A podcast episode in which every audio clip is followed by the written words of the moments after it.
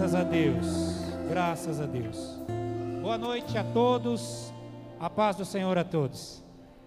Graças a Deus. Vamos abrir a palavra de Deus em Êxodo, no capítulo 10.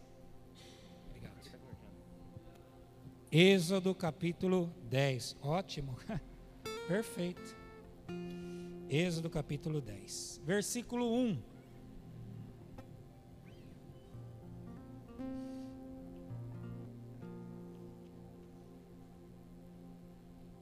Diz assim a palavra de Deus.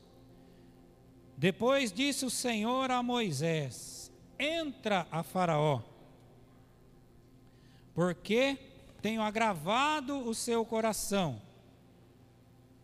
e o coração de seus servos, para fazer esses meus sinais no meio deles, e para que conte aos ouvidos de teus filhos e dos filhos de teus filhos as coisas que fiz no Egito, e os meus sinais que tenho feito entre eles, para que saibam que eu sou o Senhor. Senhor, ministra o nosso coração, segundo a tua palavra e aquilo que tu tens revelar a cada um nesta noite. Em o nome de Jesus. Amém. Podeis assentar. Glória a Deus. O tema que eu gostaria de tratar com vocês nesta noite, que Deus colocou no meu coração para eu estar ministrando, é simples: vai. Essa palavra, que no hebraico significa bo, B-O, acento circunflexo, bo, também significa vem. E aqui nós vemos que Faraó, ele não queria de maneira nenhuma deixar o povo de Israel ir. E ele era tão duro, tão orgulhoso, que Deus não mandou, Deus não deu ordem para Faraó. A Bíblia é muito clara, se você for olhar, ele usa Moisés para pedir que Faraó libertasse o povo. E para Faraó foi se endurecendo cada vez mais, que ele endurecia, começando ali pela praga da, da água em sangue, foram aumentando as dificuldades para ele e para o povo dele. As três primeiras afetou o povo de Israel. E as demais só foram afetando os egípcios, porque Faraó estava com o coração endurecido. E é interessante quando fala, a Bíblia fala que Deus endureceu o coração de Faraó, Dá a impressão, se a gente olhar no literal, falar, puxa, mas então Deus ele pode endurecer o coração de alguém para fazer aquilo que ele quer, e aí onde fica o livre-arbítrio da pessoa? Como que é isso? Como que funciona? Se bem que em Romanos a Bíblia fala que Deus endurece a quem ele quer. Mas nesse contexto aqui, nós precisamos entender. Moisés ele foi criado no Egito. Então tinha algumas coisas que aconteciam no Egito daquela época que Moisés acabou se utilizando daquilo, o próprio Deus, para ensinar o povo, para dar uma lição. E o que, que nós vemos aqui? Deixa eu tirar aqui que vai facilitar um pouquinho mais. O que, que nós vemos aqui? Nós vemos que existia uma crença entre os egípcios que o faraó, quando ele morria, vinha um Deus mau e arrancava o seu coração e levava para o mal. Então o que, que os faraós costumavam fazer? Quando eles morriam, eles falavam: Olha, tira o meu coração e coloque um coração de pedra. Quando vier aquele Deus mau, ele vai ser enganado, porque ele vai ver um coração de pedra.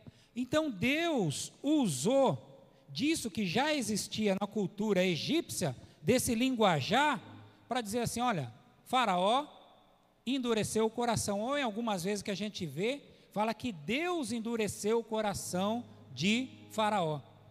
Na realidade, ele já tinha o seu coração como uma pedra. E Deus então pega essa situação e começa a agir. E quando ele diz vai, quando ele diz para Moisés vai, a Faraó, que também, como eu disse, significa vem, ou seja, vem aqui, venha comigo, venha comigo que eu vou te conduzir até Faraó. Então, as duas maneiras podem ser entendidas: para ele ir até Faraó e também para ele vir até Deus, para que Deus o conduzisse a Faraó. Tem coisas que às vezes, queridos, nós não queremos fazer, mesmo que seja para Deus.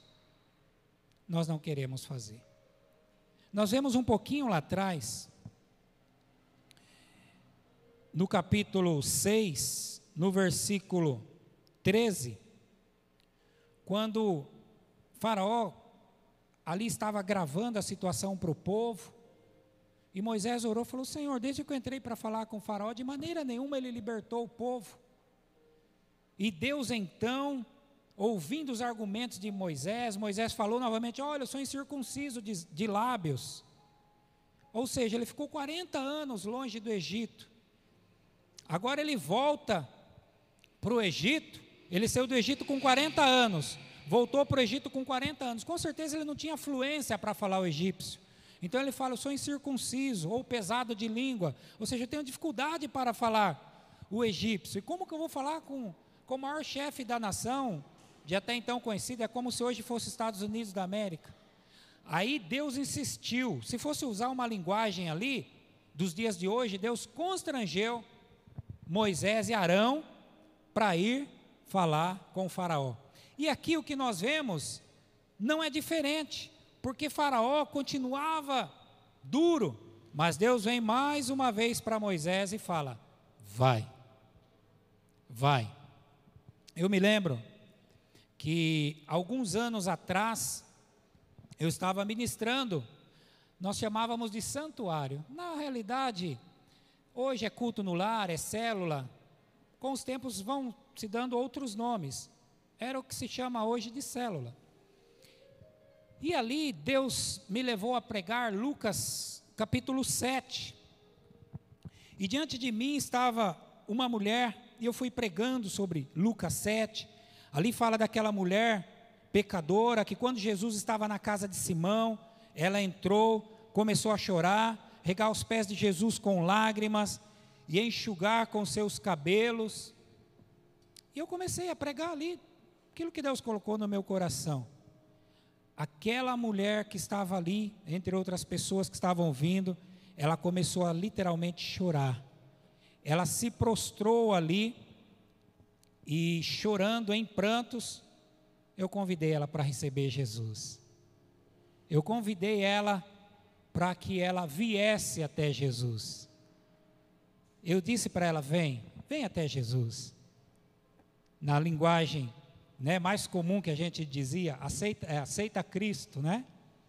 Aceita Cristo. E ela então entregou a vida para Jesus. E eu perguntei para a irmã Ana, que hoje já está com o Senhor na glória, perguntei como que é o nome dela? Daquela irmã que entregou a vida para Jesus. Glória. E depois de alguns tempos eu continuei a perguntar para a irmã Ana, como que ela está? Está bem com Jesus? Está bem com Jesus.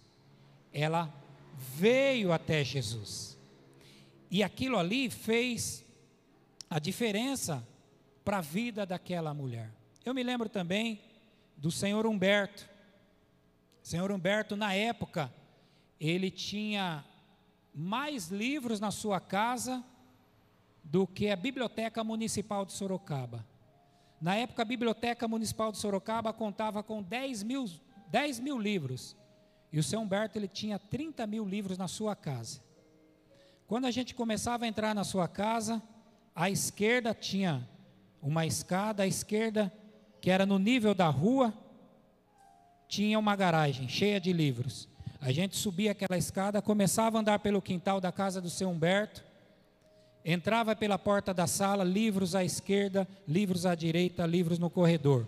O primeiro quarto, cheio de livros, seus filhos tinham dificuldade, ele tinha três filhos, tinham dificuldade de ficar nos quartos, porque o próximo quarto também tinha livros, onde ficavam duas filhas dele, no outro ficava um filho. Aí tinha ali a sala, na sala tinha livros, na cozinha tinha livros, indo pelo corredor à esquerda, no banheiro tinha livros. No quarto dele com a esposa tinha livros. Na edícula no fundo tinha livros. E o seu Humberto, ele gostava de conversar comigo. Eu também gostava de conversar com o Humberto. De vez em quando ele gostava de me colocar na parede. E na época, por sinal, foi a época que Deus abençoou que eu lancei aquele livro Você é o que pensa. Então ele me fazia os questionamentos com aquele livro. É um homem que ele aprendeu hebraico é, por conta, ele era autodidata, ele estudava, ele aprendeu hebraico, e até umas coisas na Bíblia a gente trocava ideia, e ele falava e tinha coerência.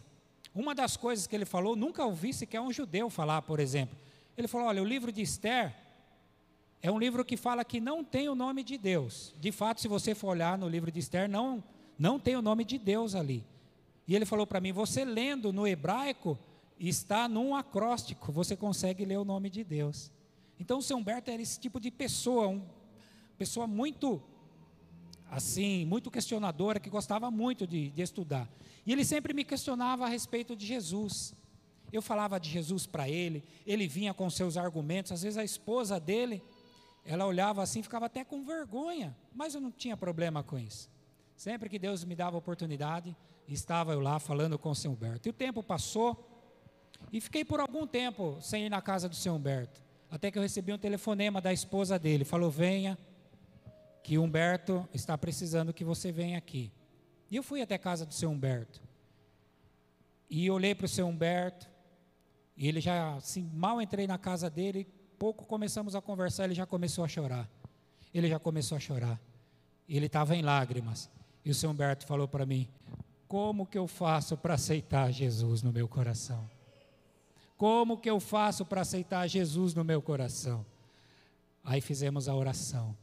Romanos 10, 9 e 10. A saber, se confessares ao Senhor Jesus e em teu coração creres que Deus o ressuscitou dentre os mortos, será salvo, visto que com o coração se crê para a justiça e com a boca se faz confissão para a salvação. E o seu Humberto entregou. E aí, ele entregou a vida para Jesus, falou: Quero ir na igreja. e ele estava com dificuldades ah, próprias da situação que ele estava vivenciando. E na época ele tinha dificuldades de onde a gente estava pastoreando. E, e ele ainda estava na, numa linha do catolicismo e tinha a igreja perto da casa dele. E ele começou aí, a gente orientou, enfim, ele já estava com Jesus. Ele já estava com Jesus. Só que ele estava com sede de ouvir a palavra de Deus. E o lugar mais próximo que tinha, que ele pôde ir, foi na igreja que, por sinal, era em frente à casa dele. De uma coisa eu sei. Quando o seu Humberto descansou, que eu fui no velório dele, uma coisa eu tenho plena convicção: o seu Humberto estava com Jesus, o nosso Senhor e Salvador. Ele veio para Jesus. Ele veio até Jesus. Aqui Deus fala, vem. Em alguns casos, Deus vai te dizer, vai. Como aconteceu comigo. Antes de vir aqui, Pastor Felipe, orei por alguns anos, jejuei, buscando a presença de Deus, onde Ele queria que eu fosse. É verdade que antes de vir aqui propriamente dito, eu fui em outros lugares sempre buscando a direção de Deus.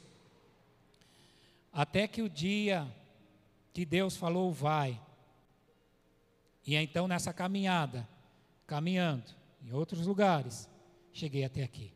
Eu sei que esse é o lugar que Deus quer que eu esteja, porque Ele disse, vai. E quando a gente vai pela palavra de Deus, pode ter certeza, seja com lágrimas, seja sorrindo, seja da maneira que você for, o melhor lugar que você pode ir é onde Deus diz para você ir, vai. Ou quando Ele diz, vem, vem até o Senhor. Ou vá até onde Ele envie você. Aleluia. E aí, para nós já irmos para a conclusão, quando fala em vai, me faz lembrar também de um homem, pai da fé, tanto dos judeus quanto de todos que não são judeus. A Bíblia diz que ele é o pai da fé de todos nós. De quem eu estou falando? Muito bem. Nota 10 para vocês, ó, escola bíblica, que o GD, hein, pastor? Beleza. Abraão. Deus disse para ele: Ler, lerá. Ô pastor, que negócio é esse? Eu nunca vi isso na Bíblia. Realmente, aqui nessa em português eu também nunca vi. Deus disse: Vai por ti. Quando Deus fala, sai da tua terra e da tua parentela, no hebraico Deus estava dizendo, vai por ti. Vai por ti. A resposta que você quer de Deus está dentro de você. Quem anda pela cabeça dos outros é piolho. Deus colocou dentro de você a direção que Ele tem para a sua vida. Abraão entendeu, mesmo sendo um homem que tinha muitas posses, tinha estabilidade financeira, ele largou tudo por uma palavra de Deus: vá por ti. Ele entendeu que aquilo não era algo da cabeça dele, aquilo era, é era algo que ele tinha que produzir. Quem sabe enquanto ele estava com o pai dele, que não é ruim, é maravilhoso. É maravilhoso estar com os pais, estar com o pai, estar com a mãe, estar com os irmãos, e com aquela estabilidade que ele tinha, porque antes de, de ir para a terra de Canaã, ele já tinha posses, o pai dele já era um homem rico. Quem sabe ali no aconchego do pai, sempre ali, tudo que o pai falava ele fazia que era correto, mas teve um dia que a vida de Abraão teve uma mudança muito significativa. Chegou o momento que Deus disse: vá por ti, vá por ti. E às vezes são esses tipos de decisões que nós temos que tomar. Às vezes não é a decisão que a mulher vai tomar pelo marido, que o marido vai tomar pela mulher, que o filho vai tomar pelo pai, ou o pai pelo filho, que o pastor vai tomar pela ovelha ou a ovelha pelo pastor. Não. Há momentos em que Deus vai tratar com você, porque você só pode ser conhecido por Deus e eu por Deus, sabe aonde? no deserto, na solidão. É só assim. Um judeu foi perguntado por que no deserto? Por que esta palavra?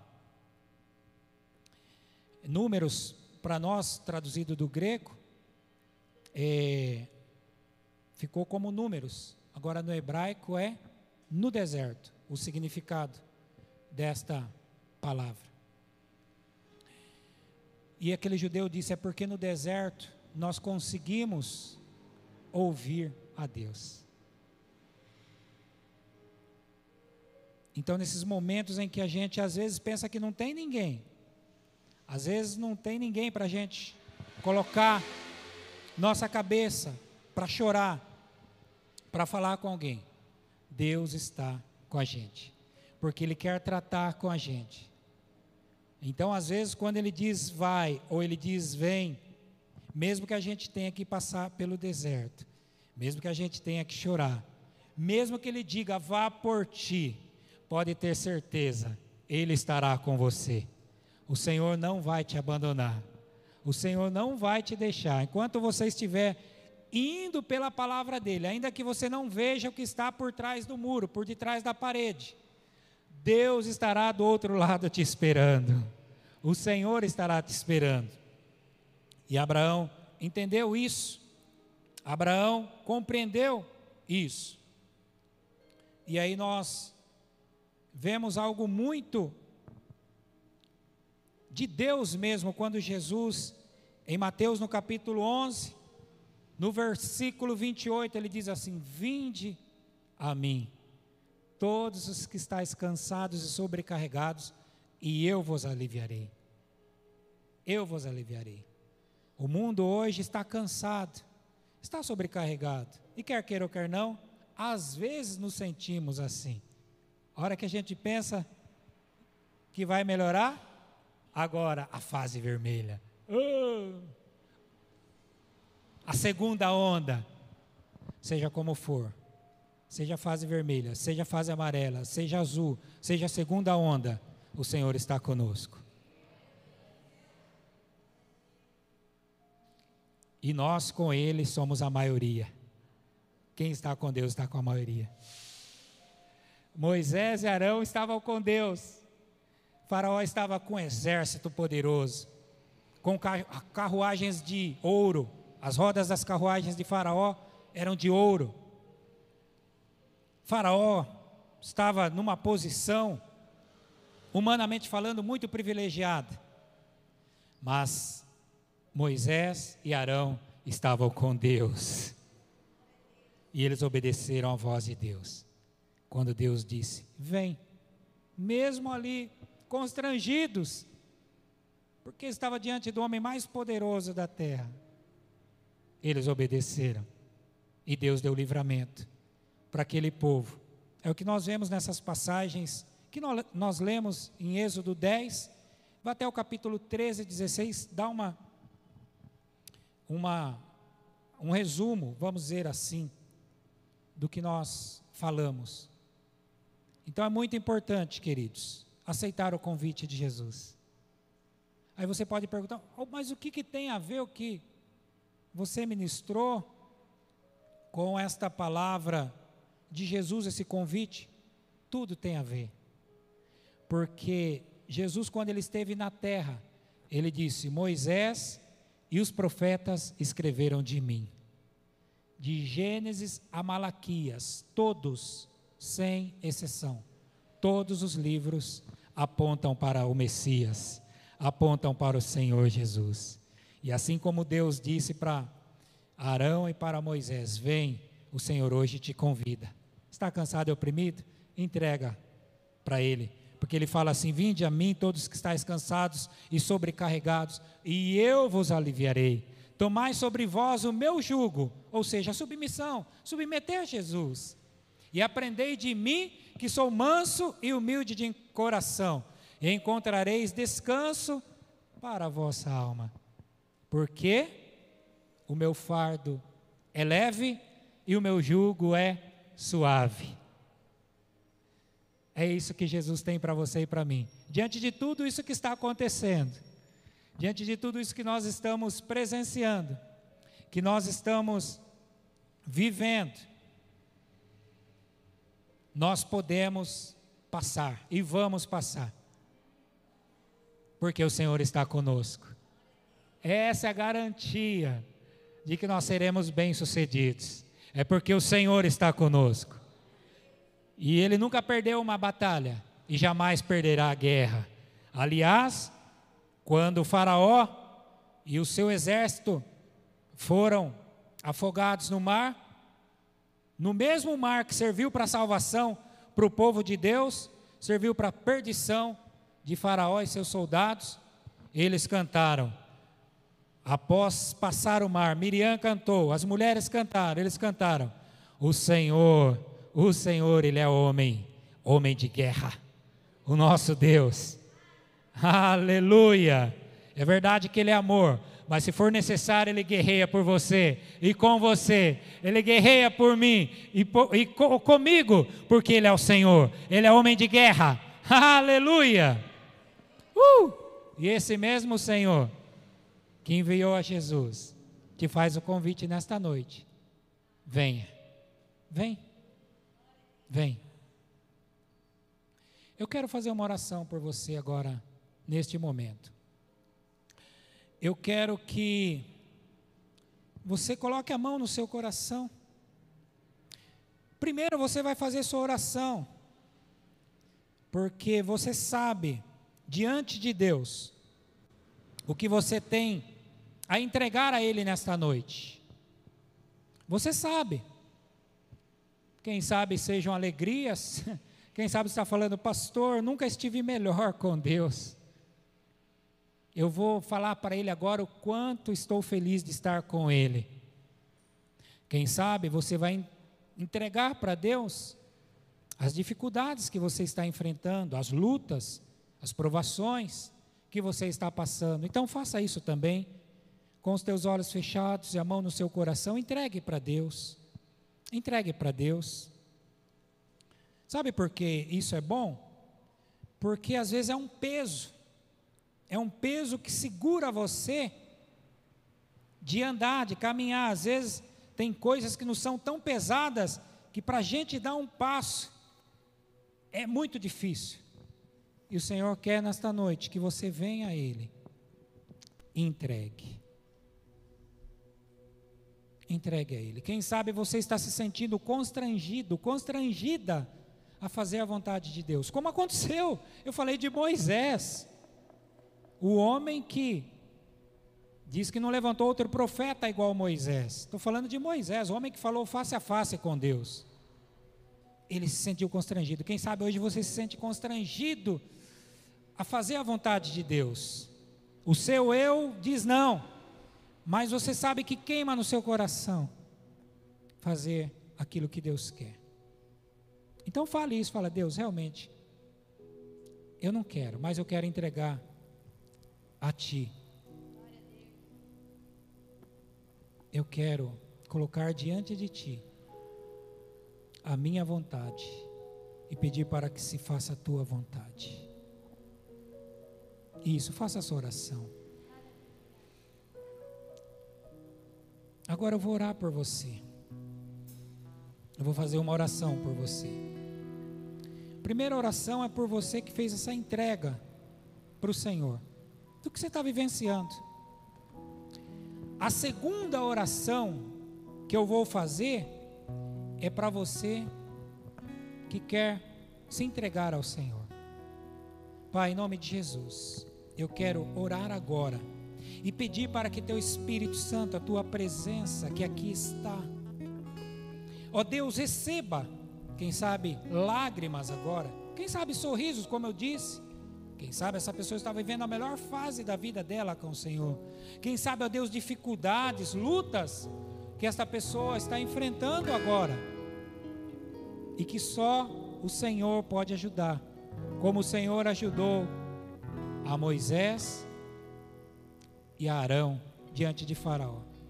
Então dê força e graça para esta pessoa, em nome de Jesus. Agora eu quero fazer uma outra oração, ainda com seus olhos fechados e a mão no teu coração. Eu quero orar para você que quer entregar a sua vida para Jesus. Se você nunca fez isso antes, se você nunca fez isso antes, no seu lugar mesmo, com o teu olho fechado, levante a sua mão que eu quero orar por você, aí mesmo onde você está. Se você nunca entregou a vida para Jesus, se você nunca falou, Jesus, entra na minha vida, entra na minha casa, que eu quero que o Senhor habite em mim. Se você nunca fez esta oração, levante a sua mão no teu lugar. Agora eu quero orar por você que já tem Jesus no seu coração, que já vive com Ele, já o conhece. Mas nesta noite, você quer acertar este convite que Ele faz para você. Vem você quer deixar de lado a resistência, quer deixar de lado tudo que está impedindo você de se aproximar dele. Você quer renovar a sua aliança com ele. Ou seja, você já conhece Jesus, só que você quer, quem sabe até estar saudosista, falar: puxa, quando eu orava, o Espírito Santo se manifestava, alguns até mesmo Deus usava em curas, em revelações e tantas coisas, mas você vê que isso hoje está tão longe de você. Deus quer renovar a sua vida nesta noite. Então, se você se encontra nesta situação, no seu lugar mesmo, de olhos fechados, levante sua mão, que eu quero orar para Deus renovar a sua vida, para Deus fazer algo novo, para que você possa ser um instrumento, mais do que você já é, com certeza já é um instrumento na mão dele. Isso, levante sua mão no seu lugar, que eu quero orar por você agora. Isso, e pedir para Deus te renovar, isso mesmo. Pai, em nome de Jesus.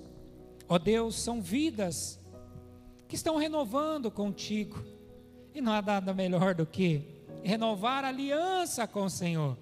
Renovar a Deus aqueles momentos de busca, de estar na tua presença de, ó Deus, como eu disse para os meus irmãos nesta tarde, estar num momento gostoso com a família, estar ali conversando, estar ali assistindo, mas quando o Senhor chama, quando a tua presença se manifesta, não tem como aceitar o teu convite. Então renova, Senhor, renova essas vidas. Em nome de Jesus.